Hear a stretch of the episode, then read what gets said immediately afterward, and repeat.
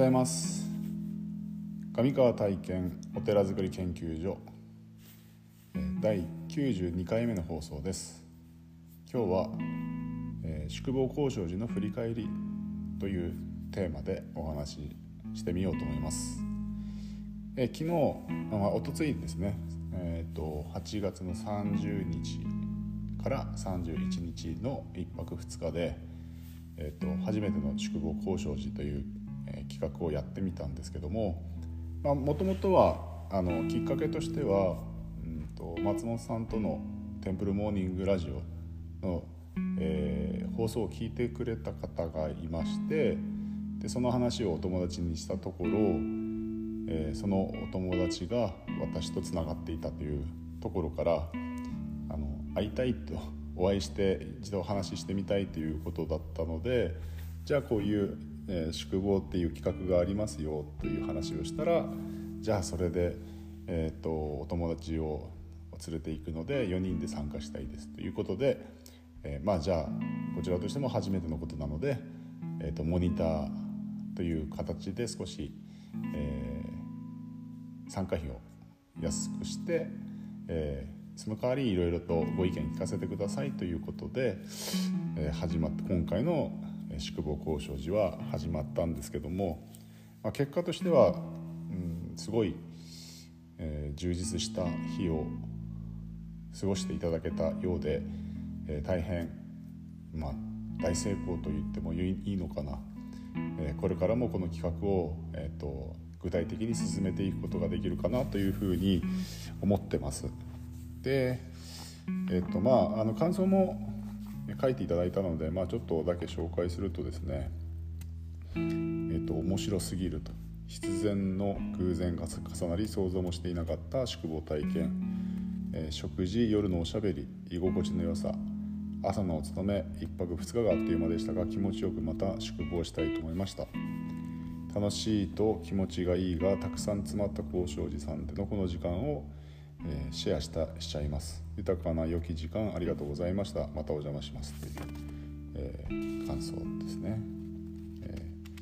ーあとですね非日常から日常を振り返る機会となりました。食べることとは何か生きることとは何か改めて気づかせてくれた時間でした。たくさんの自然と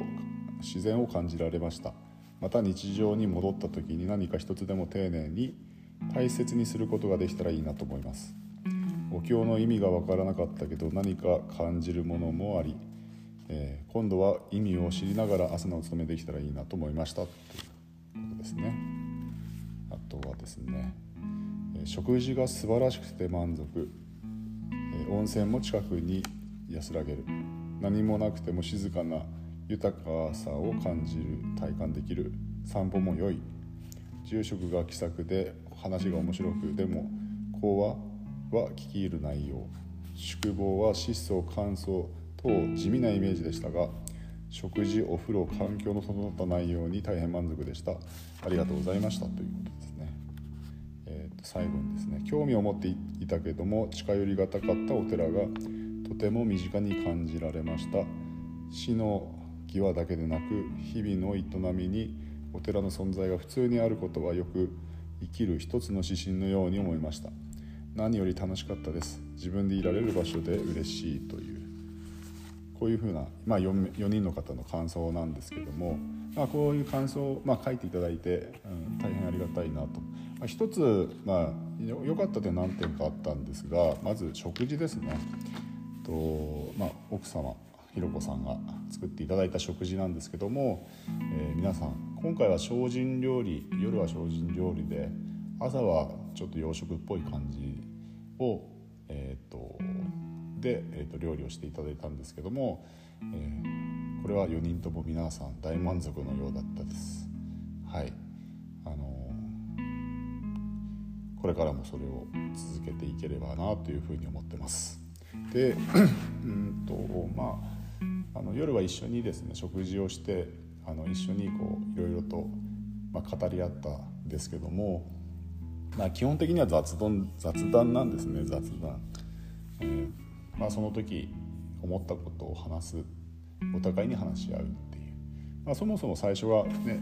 あの僕に会ってみたいということで始まった企画なので、まあ、今回はじゃあ一緒に食事もしましょうということで、えー、食事をさせてもらいながら話をしたんですけども。まあ、あのもともとそういうふうに好意的な気持ちがあったのであの話もいろいろと盛り上がって意外と共通点があったりとか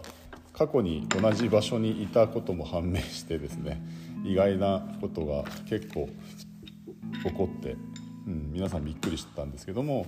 まあ、そういう共通のこともあったな。であとはですね、まあ、朝お勤め終わった後にまあ天気も良かったので散歩したんですけども、まあ、公園を2か所巡りながらちょっと太見の当別の町を 町というか住宅街なんですけどもちょっと散歩しながら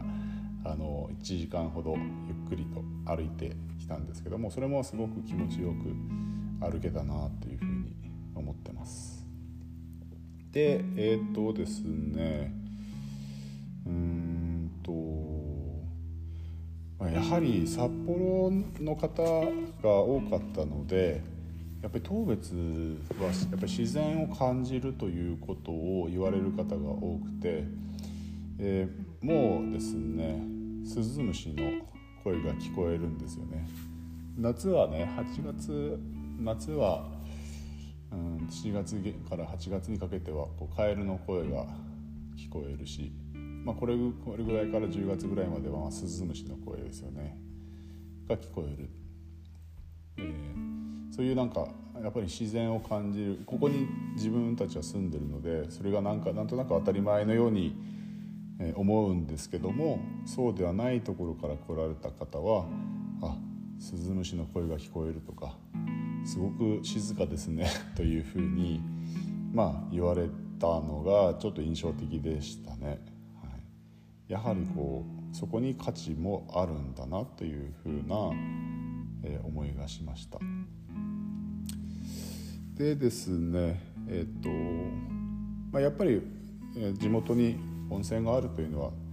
ありがたいなと歩いて行ける距離に太見名泉があるのであのやはりそこもお風呂ってね温泉って結構やっぱり皆さん好きなので、まあ、温泉も宿坊の中に組み入れることがいいのかなっていうふうに思いました。あとはですね意外に、まあ、そのアンケート書いてもらった後に最後のシェアして、まあ、こちらからもいろいろとお話を、えー、聞きお聞きさせてもらったんですけども意外だなと思ったのはあの朝うんですね。なんかお寺のイメージお寺に泊まると朝掃除をするまあ、例えばなんだろう雑巾がけをしたいなっていうようなことを言われた方がいてあそういうふうな視点はなくてやはりなんかこううんとなんだろうな掃除を掃除をすることもその宿坊体験のうんと一つのこうなんて言ったらいいかなイベント？イベントって言うと変かな、うん、その中に組み込まれてた方がなんかあお寺にお寺の生活ってこうだよねっていうイメージ印象があるのか、うん、なんかそういうふうなことを言われた方がいてあそうそれはそれもやっぱりこう自分たちには気づけなかった点なので、まあ、それも、まあ、希望するかどうか、うん、なんだろうなもっとゆっくりしたいっていう方もいるだろうし是非掃除も一緒に、えー、したいなっていう方もいるだろうと思いますのでそれもなんだろうまあ希望者というかねその時の泊まる方のご希望によってするとかしないとかっていう決めてもいいのかなみたいな感じで、えー、と考えてます。まあこれはこの宿坊交渉寺という企画はまあ毎日できることではないんですけどもまあ定期的にというか、まあ、希望なされる方がいてこちらの、えー、お寺側の都合もうまく合うタイミングであれば、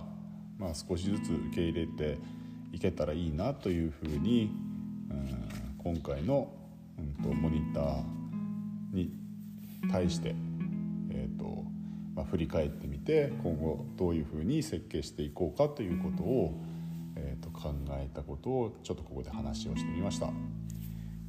まあ、自分たちには分からないこう価値がここにはあるんだということについて少しこう自信が、えー、つきましたので